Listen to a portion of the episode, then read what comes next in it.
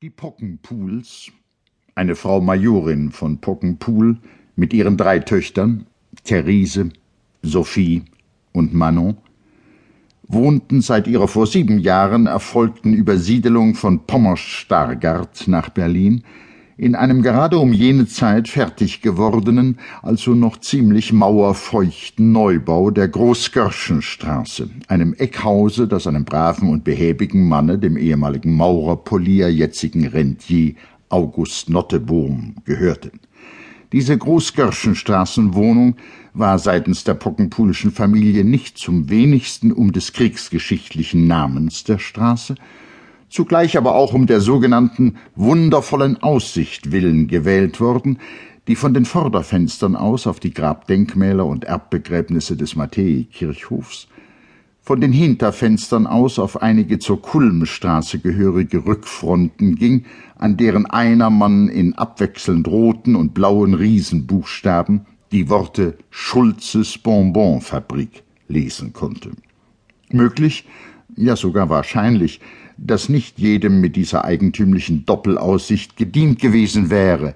Der Frau von Pockenpool aber, einer geborenen Pütter, aus einer angesehenen, aber armen Predigerfamilie stammend, passte jede der beiden Aussichten gleich gut. Die Frontaussicht, weil die etwas sentimental angelegte Dame gern vom Sterben sprach, die Rückfrontaussicht auf die Kulmstraße aber, weil sie beständig an Husten litt und aller Sparsamkeit ungeachtet zu gutem Teile von Gerstenbonbons und Brustkaramellen lebte.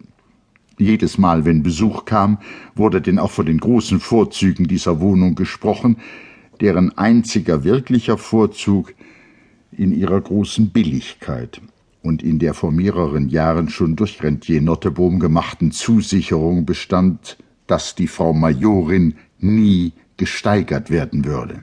Nee, Frau Majorin, so etwa hatte sich Nottebohm damals geäußert, was dieses angeht, so können Frau Majorin ganz ruhig sein. Und die Fräuleins, oh, Jott, wenn ich so alles bedenke, verzeihen, Frau Majorin, das Manonchen war ja noch ein Quack, als sie damals zu Michaeli hier einzogen.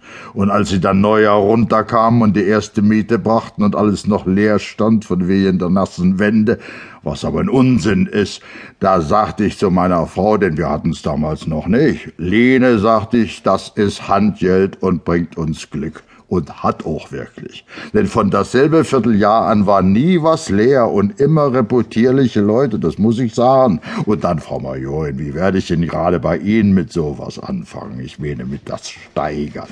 Ich war ja doch auch mit dabei, Donnerwetter, das war eine ganz verfluchte Geschichte. Hier sitzt man noch die Kugel, aber der Doktor sagt, sie würde schon mal rausfallen. Und dann hätte ich ein Andenken. Und damit schloss Nottebohm eine Rede, wie er sie länger nie gehalten und wie sie die gute Frau Majorin nie freundlicheren Ohres gehört hatte. Das mit dem dabei gewesen sein aber bezog sich auf Gravelotte, wo Major von Pockenpool spät gegen Abend, als die pommersche Division herankam, an der Spitze seines Bataillons, in dem auch Nottebohm stand, ehrenvoll gefallen war. Er, der Major, hinterließ nichts als einen guten alten Namen und drei blanke Krönungstaler, die man in seinem Portemonnaie fand und später seiner Witwe behändigte. Diese drei Krönungstaler waren, wie das Erbe der Familie, so selbstverständlich auch der Stolz derselben. Und als sechzehn Jahre später die erst etliche Monate nach dem Tode des Vaters geborene jüngste Tochter Manon konfirmiert werden sollte, waren aus den drei Krönungstalern die bis dahin zu konservieren keine Kleinigkeit gewesen war, drei Broschen angefertigt und an die drei Töchter zur Erinnerung an diesen Einsegnungstag überreicht worden.